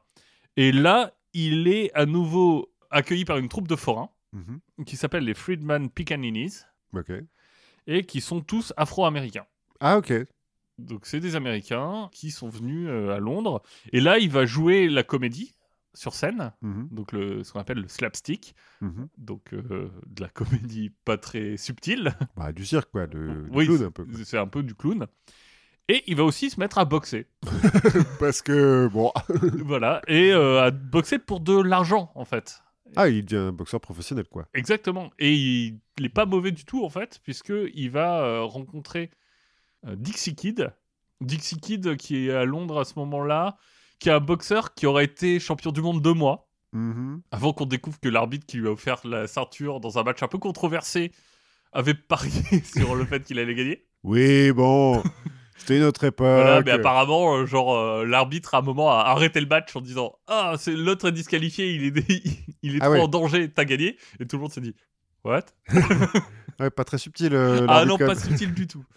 Mais bon, il a été champion du monde hein, pendant deux mois. Et surtout, notre ami Dixie, enfin le Dixie Kid, a une petite réputation en France puisqu'il a combattu et battu le grand Georges Carpentier. Alors. euh, Georges Carpentier, c'est euh, la légende euh, du début du XXe siècle de la boxe française. Ok. C'est euh, le Marcel Cerdan de l'époque. Vra- mais vraiment, il a été champion du monde. euh, Enfin, c'est. Je n'y connais rien en boxe. Mais... Donc moi, je te connais pas grand chose. J'y connais pas grand chose, mais je sais que je me suis entraîné au gymnase de Georges Carpentier à un moment. C'est ce que j'allais dire. Moi, j'avais un gymnase Carpentier aussi euh, dans mon lycée, je crois. Et euh, bah voilà, c'est c'est donc un boxeur. Ok. Ce qui va amener euh, notre ami Eugène sur la route pour aller se battre à Paris Cool. en suivant Dixie Kid. Donc il arrive finalement à Paris le 28 novembre 1913 Mhm. après 42 combats professionnels. Ah ouais, donc euh, ça va quoi. Donc c'est un vrai boxeur euh, professionnel. 28 novembre 1913, si tu fais pas attention à la date, tu dis que les choses vont pas rester très cool pendant très longtemps. Il s'installe quand même à, à Paris, il s'y plaît énormément, et pour vivre, bah, il continue à boxer. Mhm. Et il va aussi travailler dans un music hall. Pourquoi pas euh, un, un artiste, la vie de bohème. Mhm. Et quand vient la déclaration de guerre, en août 14, il sait tout de suite, ce qu'il- presque tout de suite, ce qu'il doit faire. Il doit défendre sa patrie d'adoption. Logique. Donc en octobre 14, il s'engage dans la Légion étrangère. Ok. Ah bah oui, c'est vrai, il est pas français. Bah non, il n'est pas Ouais. français, il est, il est américain. Donc il s'engage dans la Légion étrangère où il va rentrer dans le 3e régiment de marche. Et dès 1915, il se retrouve mitrailleur. Oui, Et- la Légion étrangère, il rigole pas trop. Ah ouais, non, il déconne pas. Il se retrouve mitrailleur et la Somme. Ah Oh, bien Voilà. Puis l'Artois en mai et juin 1915. La Meuse entre septembre et novembre. L'histoire est un petit peu compliquée hein. à ce moment-là. J'ai eu un peu de mal à comprendre les régiments qui se séparent, qui se rallient, qui se. C'est un peu compliqué. J'ai l'impression Ouais. qu'il va servir à la fois avec la division marocaine, Mhm. qui est connue pour les tirailleurs sénégalais, les zouaves et tout ça, mais après pas mal dans la 170e régiment d'infanterie Mhm. qu'on surnomme les hirondelles de la mort. Ok. Il gardera toute sa vie une petite hirondelle euh, sur son, sur son col. Et bah, la Légion étrangère, faut savoir, effectivement, ça déconne pas trop, hein, puisque bah, on les envoie plutôt en première ligne. Bah oui, ils sont étrangers. C'est Hein. ça que ça sert.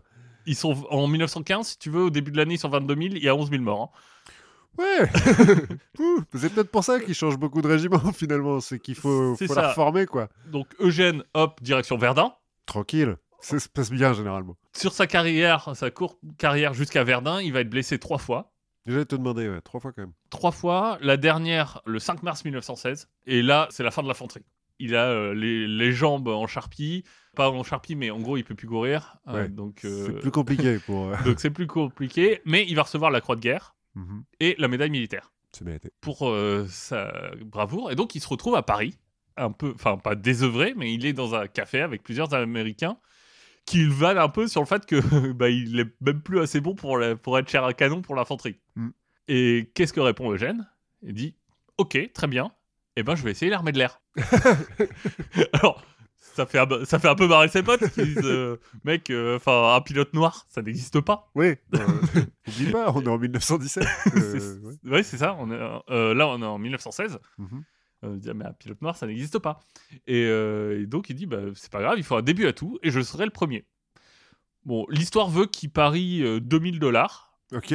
ah oui, il est confiant quand sur même. cette histoire. Ouais, alors, 2000 dollars en 1916, ça fait 50 000 dollars aujourd'hui, donc je suis pas complètement sûr que, Ouais. que cette histoire soit vraie. Après, Mais- euh, s'il est vraiment confiant, il, il a parlé de l'argent qu'il avait pas. Oui, euh, et, et ses potes non plus, a priori. Donc Ouais. bon, tout le monde est content. Mais pour Eugène, c'est pas vraiment une blague. Il y croit vraiment, et comme c'est maintenant un vétéran qui est décoré, il connaît des gens qui sont bien placés. Mhm.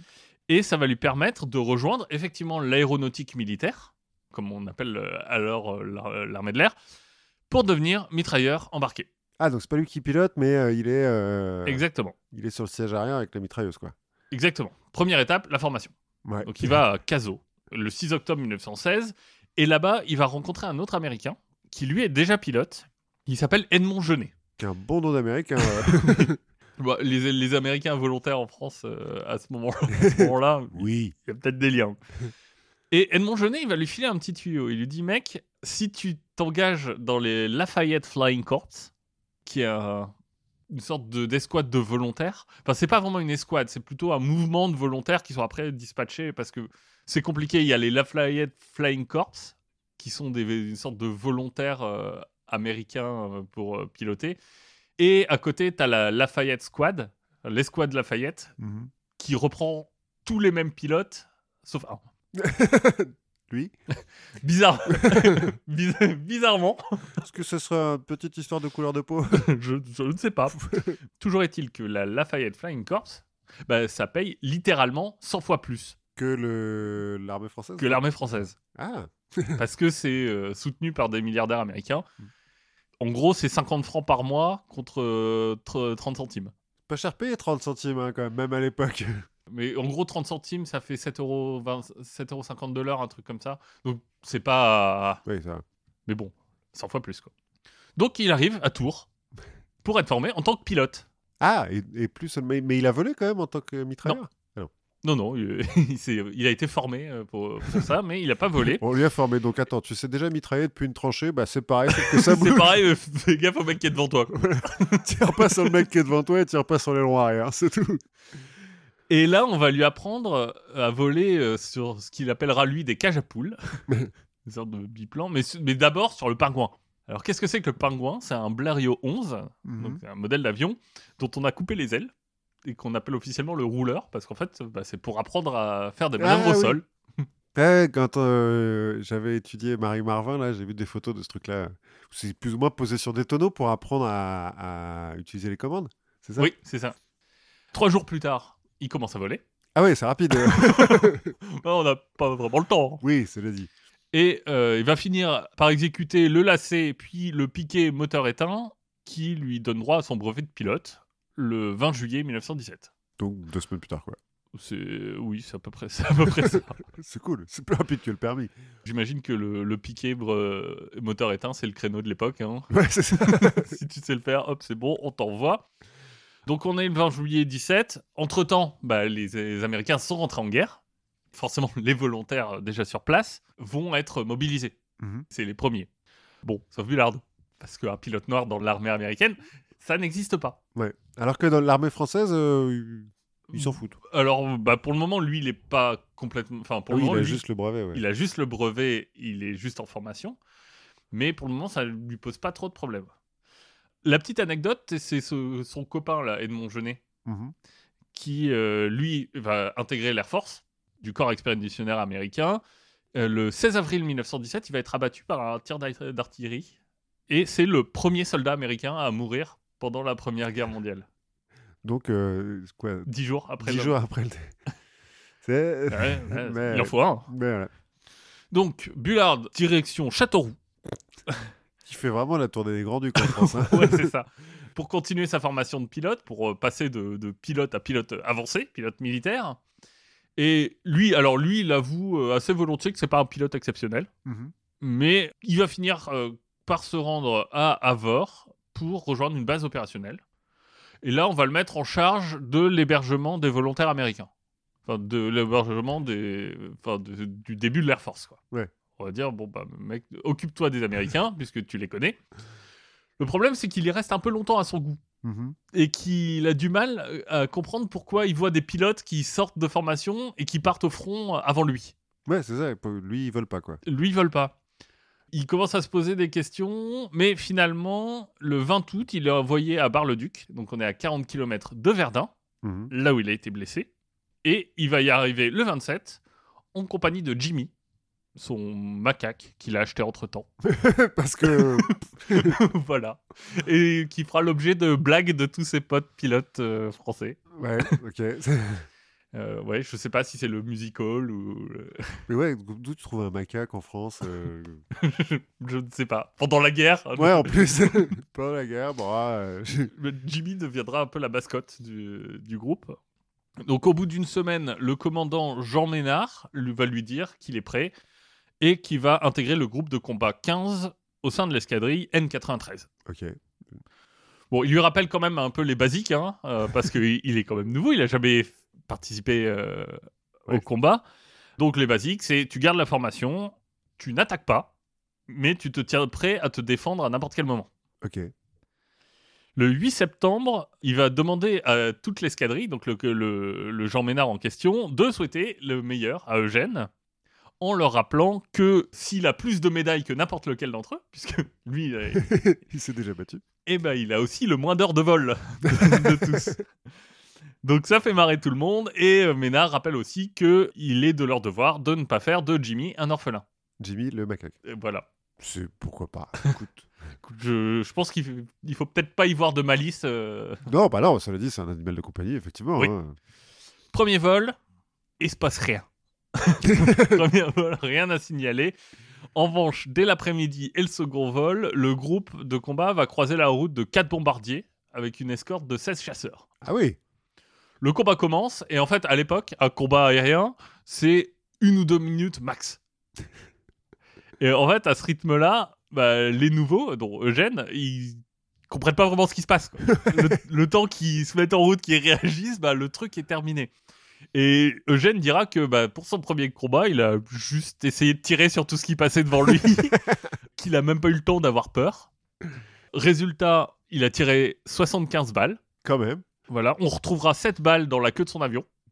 Quatre bombardiers allemands sont tombés avec deux chasseurs allemands et euh, deux pertes côté français. Ah, bah c'est pas mal. Ils étaient combien dans l'escouade euh, française Je sais plus, je sais plus, ils doivent je crois qu'ils étaient 6 un truc comme ça. C'est pas mal. Donc euh, il va voler, il va effectuer plus de 20 missions euh, aériennes. À cette époque, il faut savoir qu'il y a des règles, hein, tu sais, pour les, les- les victoires. Mhm. Pour avoir une victoire, en fait, il faut qu'elle soit confirmée par un témoin qui est soit en ballon, soit au sol. Ouais. Ouais, L'avantage, c'est qu'ils ils volent pas très haut, quoi. Oui. Mais le, le problème, c'est que les deux avions que Bullard aurait abattus sont tous les deux écrasés sur les, du côté allemand. Hmm. Et donc, bah, les victoires ne seront jamais confirmées. Ouais. Donc, euh, officiellement, il n'aura jamais de victoire. Son avion, il restera un peu célèbre parce qu'il euh, peint dessus un cœur rouge transpercé d'un poignard. Et avec peu- un- un il est un peu mauvais garçon, ça fait un peu euh, tatouage de bagnard. Tu vois. Ouais, mais avec un slogan qui dit Tout sang qui coule est rouge.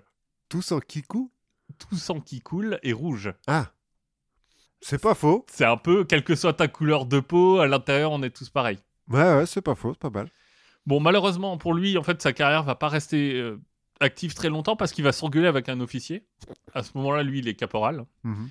Et bon, comme il a déjà été euh, récompensé et tout ça, il va éviter de peu la cour martiale. Ah oui. Mais on va lui dire euh, l'aéronautique, c'est fini. Bon, euh, l'aéronautique gardera Jimmy, hein, qui malheureusement ne survivra pas à l'épidémie de grippe espagnole. Sérieux? Ouais. Oh, c'est triste. Et il, on le renvoie dans le giron du 170e régiment, là où il a commencé, l'infanterie. et on va euh, lui rajouter l'humiliation de l'assigner à un bataillon de service. Bah, en même temps, il peut plus courir. Bah, c'est ça, non mais du coup, euh, c'est Ouais, un ouais, peu. il euh, vachement rétrogradé. ouais. c'est vachement rétrogradé. Il va y rester jusqu'au 23 octobre 1919. Parce que la guerre ne s'arrête pas en 18 euh, pour les soldats français. Bah non, et il Il faut, faut, aller en Russie après. faut aller en Russie. Lui, il il ira pas en Russie, mais en gros, les bataillons, il y a une bonne partie de l'armée qui reste mobilisée. Oui, oui, non, mais c'est parce que, on en a déjà un peu parlé, mais dès la, la capitulation de l'Allemagne, euh, la France, l'Angleterre et l'Allemagne euh, déclarent la guerre à la Russie. Oui. Donc Bullard, qu'est-ce qu'il fait après? Bah, il va revenir à Paris. Parce que, bon, il s'est quand même battu pour le pays, euh, il a un peu gagné ça. Et il va rejoindre bah, la nuit parisienne. Ah, il retourne au music hall? Alors, pas tout à fait au musical. Là, il va faire les beaux jours du mythique Zélise, qui est un cabaret de Montmartre, qui est le cabaret de l'époque, en partie grâce à Bullard, parce qu'il va travailler avec un avocat, Bullard, pour, le côté, pour son boss qui s'appelle Zélie, pour faire en sorte de contourner la loi et de pouvoir avoir une autorisation pour être ouvert toute la nuit, Mhm. là où les autres cabarets ferment à minuit. Ah Les petits tonneaux. Exactement, c'est les petits tonneaux de l'époque. En plus de ce côté administratif-là, il va y officier comme batteur de jazz. Mhm. Puis euh, il va faire un peu de jazz et de boxe à un moment en allant à Alexandrie, en Égypte. Il va faire un petit passage à Alexandrie et puis il va revenir comme vraiment une figure de la nuit et du jazz parisien. où il- va commencer par gérer le Grand Duc, Mhm. où il va devenir pote avec Louis Armstrong et Joséphine Baker. Oui, des petits artistes euh, qui Oui. un peu percé à l'époque. puis en tant que propriétaire de son propre club, qui s'appelle l'Escadrille, Mhm.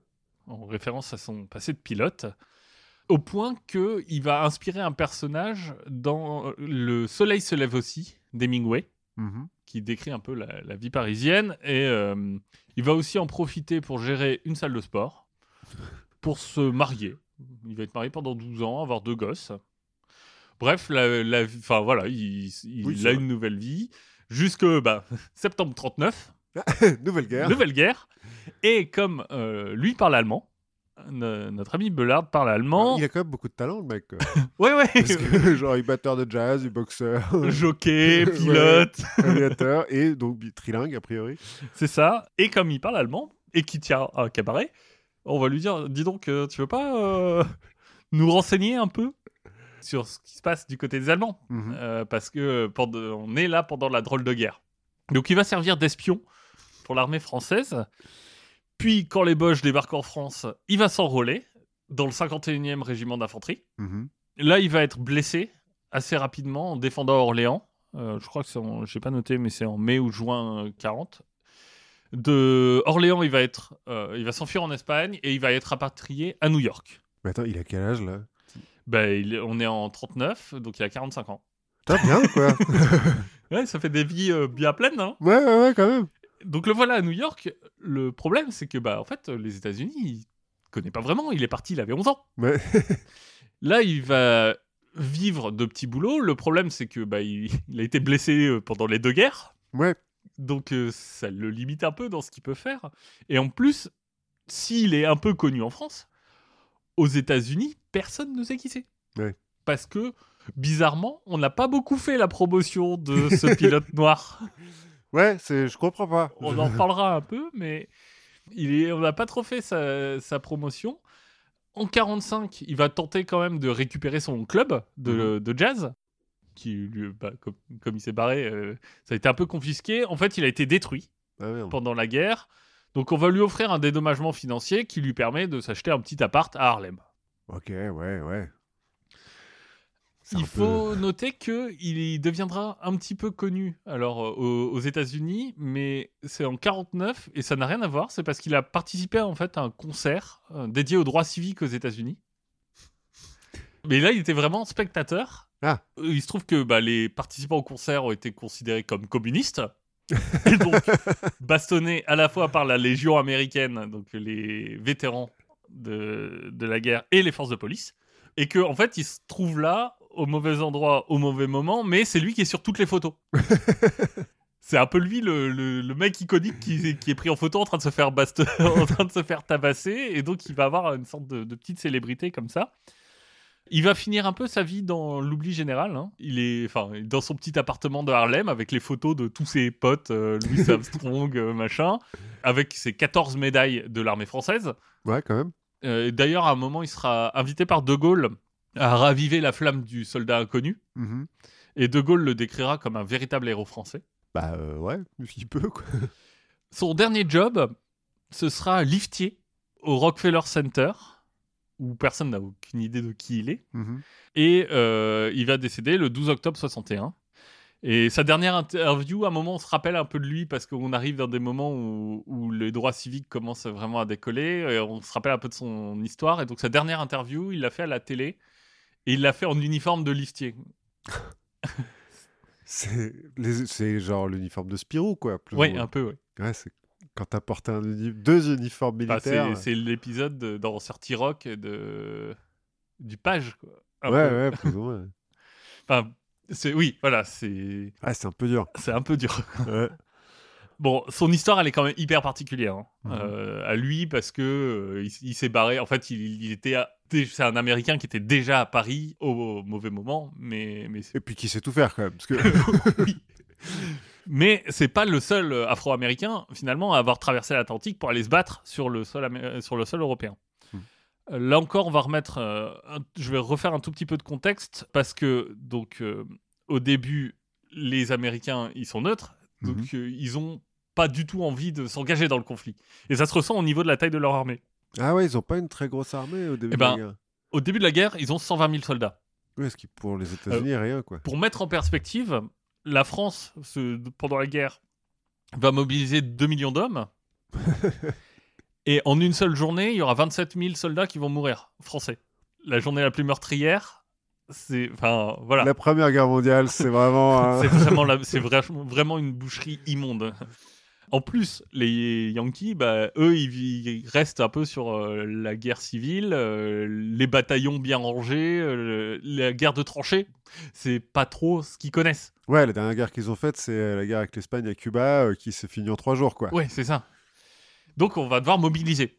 Et en fait, quand on va mobiliser, on va faire ce qu'on appelle le Selective Service Act en mai 1917. Et là, il va y avoir une petite euh, contradiction. Parce que ce qu'on dit, c'est tout citoyen est appelé à servir. Mhm. Sauf que aux États-Unis, citoyen, c'est un peu ambigu. Hmm. Parce que les Noirs américains, pour la conscription, ils sont des citoyens. Mais pour la Constitution, ne sont pas tout à fait des citoyens. Ouais, selon les États, ils sont pas tout à fait citoyens. Ils, ont, ils sont libres, mais ils n'ont pas forcément les mêmes droits que tout le monde. C'est un peu des citoyens de seconde zone. Mhm. Et donc, bah, le, du côté de l'armée, le racisme va jouer vraiment à plein.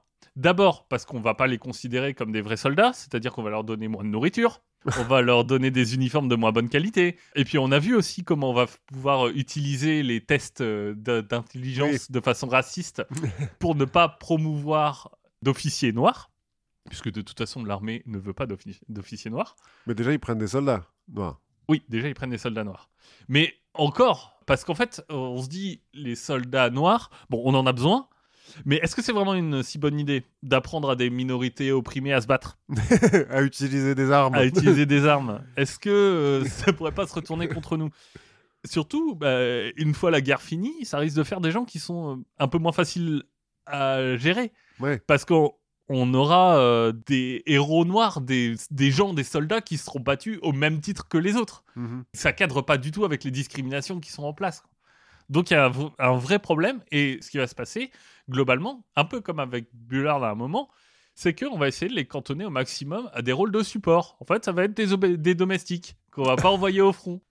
Bon, cela dit, s'il faut que le ravitaillement, ils conduisent les camions, les trucs comme ça, à la limite, c'est- Bah, euh, oui, c'est ça. C'est c'est que d'un point de vue systémique et institutionnel, c'est horrible. Peut-être que le soldat individuel qui se dit tiens, je vais pas au front, ouais, peut-être que lui, euh, peut-être que lui il se dit ouais, bon. Il y a un truc comme ça, euh, Gandhi, pendant la Première Guerre mondiale, il est un peu embêté parce que là, il fait, ouais, non, mais moi, je suis quand même pour la paix, euh, la non-violence, tout ça, tout ça, mais il faut que je défende euh, l'Empire britannique parce que c'est une époque où il est encore très patriote. Et donc, il dit aux gens qui le suivent, bah, engagez-vous, mais que comme brancardier Ouais. ou infirmier. Bon, sauf que eux, c'est volontaire. Et en fait, ça va pas se passer très bien, hein, l'intégration des Noirs dans l'armée américaine.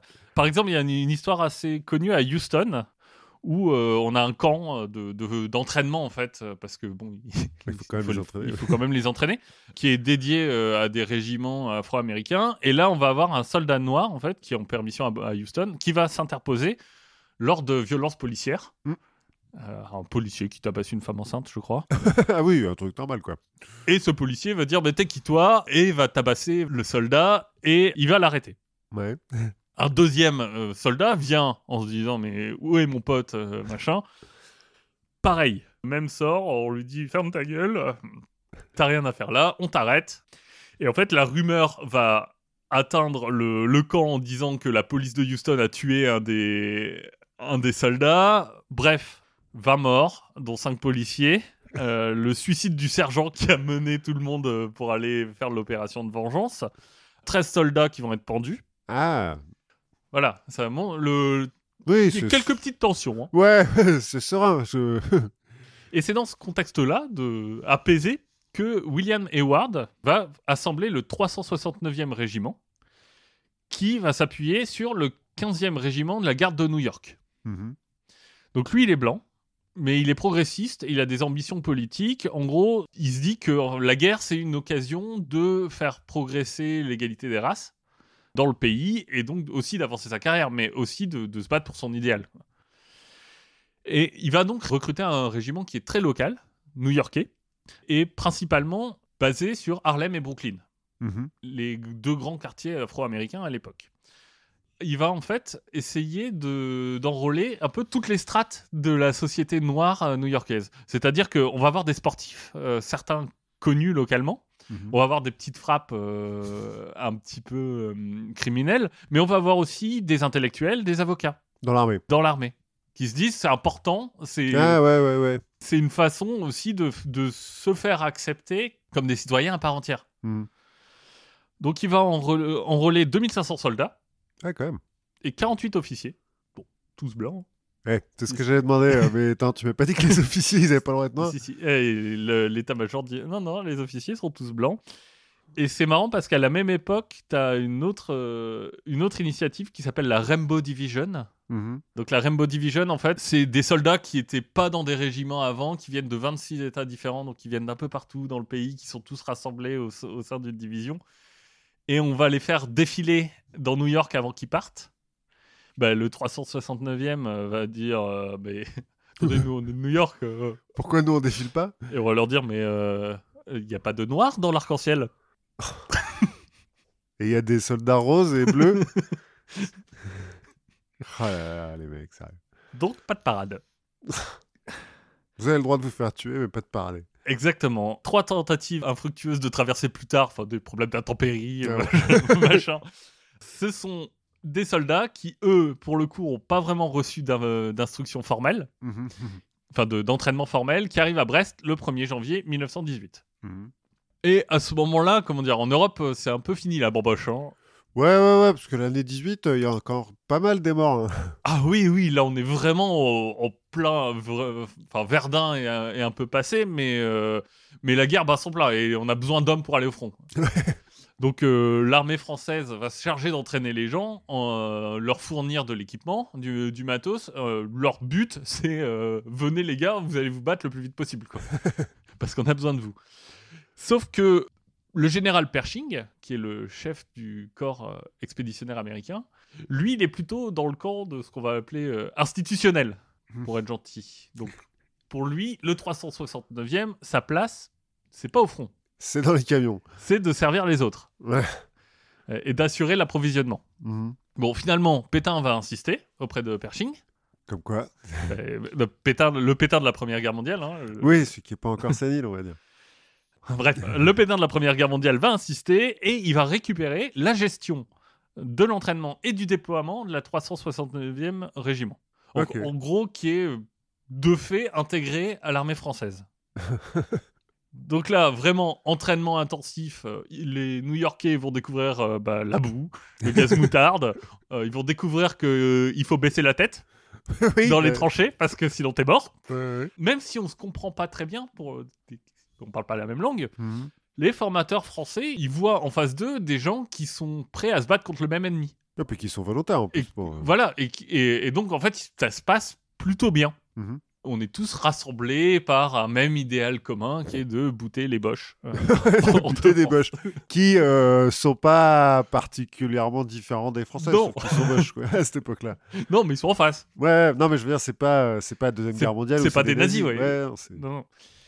Le 8 mai 18, finalement, c'est l'épreuve du feu, la guerre des tranchées.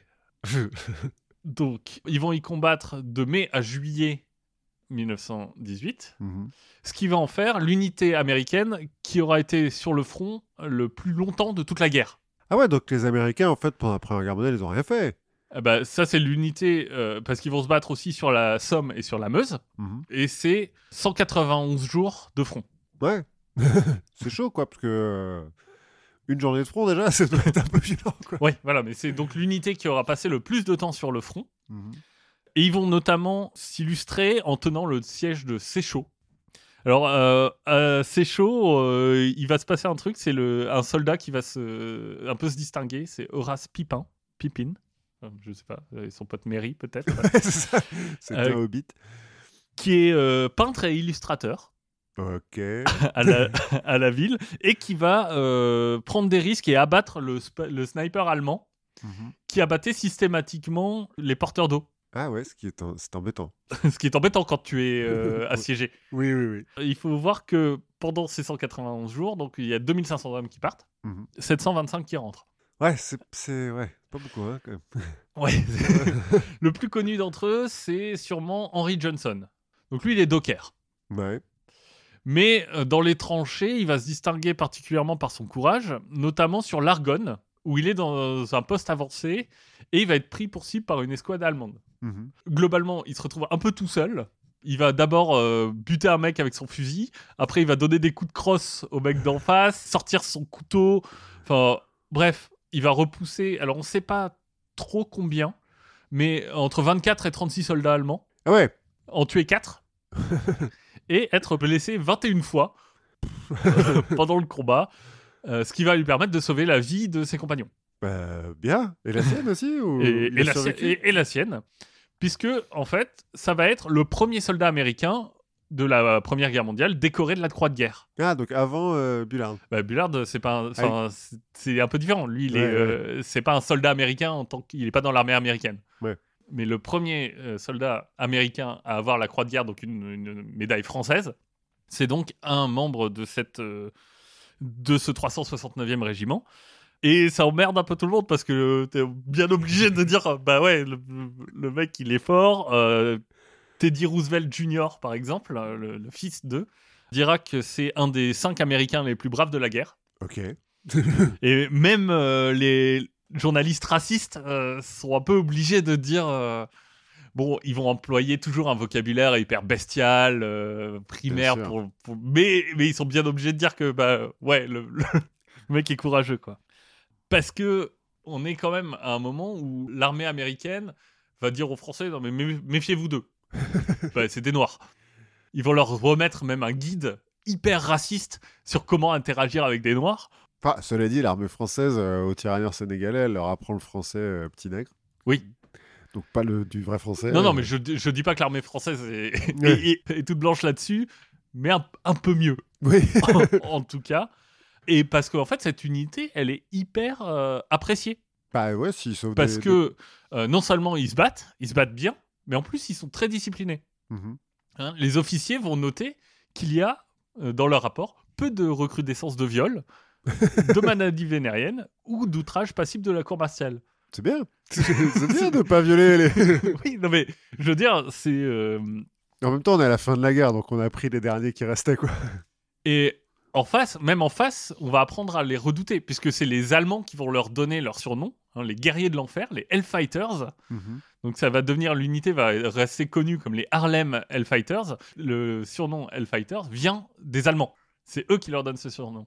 C'est pas eux déjà qui avaient trouvé le, le surnom des aviatrices russes? Euh, les Euh, sorcières de la nuit, ouais. euh, il me semble qu'ils semblent bien que oui. ouais. Ils sont bons en surnom, en fait. Ce, qui, ce qui est bizarre, hein, parce que quand t'as pas envie de donner des surnoms comme ça de... qui font hyper peur à tes ennemis, tu te dis en termes de psychologie, non, ah, peut-être qu'il y a un truc, euh, ça c'est des Allemands, Oui. genre il faut tuer le dragon et tout. Et tout ça, c'est un petit peu embarrassant pour Pershing. Oui. Parce que ça met un peu à mal toutes ces histoires de suprématie raciale. Ouais, ouais. Ça montre que finalement, euh, c'est une, une unité qui se comporte mieux que les autres. Mhm. Et euh, nos officiers blancs, ils ont peur de deux choses en fait. D'abord, une sorte euh, d'alliance des minorités, un peu qui aux États-Unis, qui mettrait à mal euh, bah, toute la légitimité de la société ségrégée. hein. Ouais, ouais. Ce serait malheureux pour eux. Mais aussi, euh, bah, à côté, pas très loin, il y a le péril rouge qui pointe son nez du côté des Russes. Ah, et il manquerait plus qu'ils deviennent communistes. Bah, c'est ça. Donc, il faut absolument étouffer au maximum les exploits de cette unité. Bon, ils vont quand même avoir droit, avoir droit à une parade à New York en rentrant.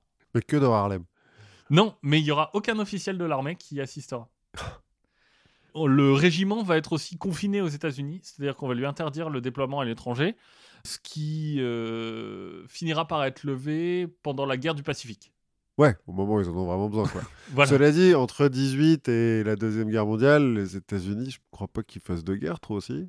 Je- Il n'y a pas des trucs en Amérique du Sud. Ouais, enfin, peut-être, ouais. Ah, ou aux, Philippines, je sais plus comment Mais même la population va plusieurs fois forcer des soldats de cette unité à retirer leur uniforme. En disant, c'est pas possible qu'un noir porte l'uniforme de l'armée.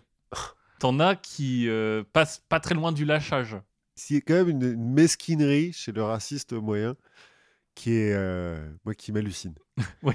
Genre mec, c'est bon, c'est un costume quoi.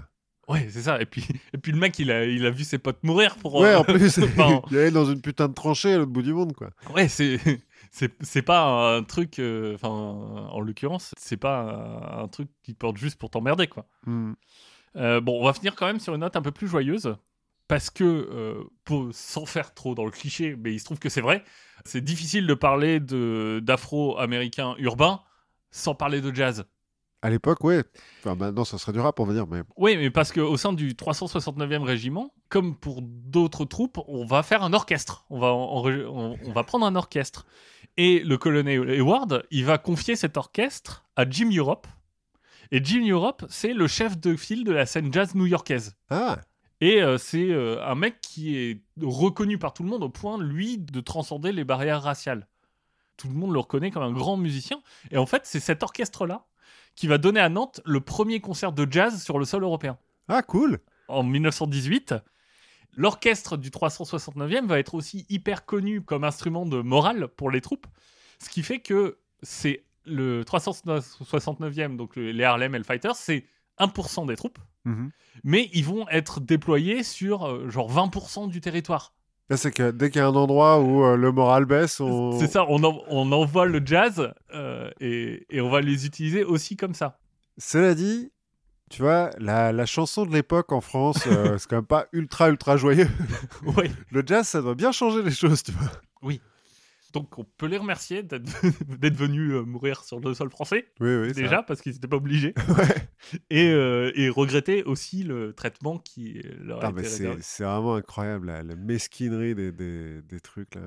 Ouais, au point de se dire, euh, bah, on, veut pas qu'ils aillent au front. Ouais, ouais, on, on va pas, on va pas qu'ils aillent au front, il faut qu'ils conduisent que les camions, enfin...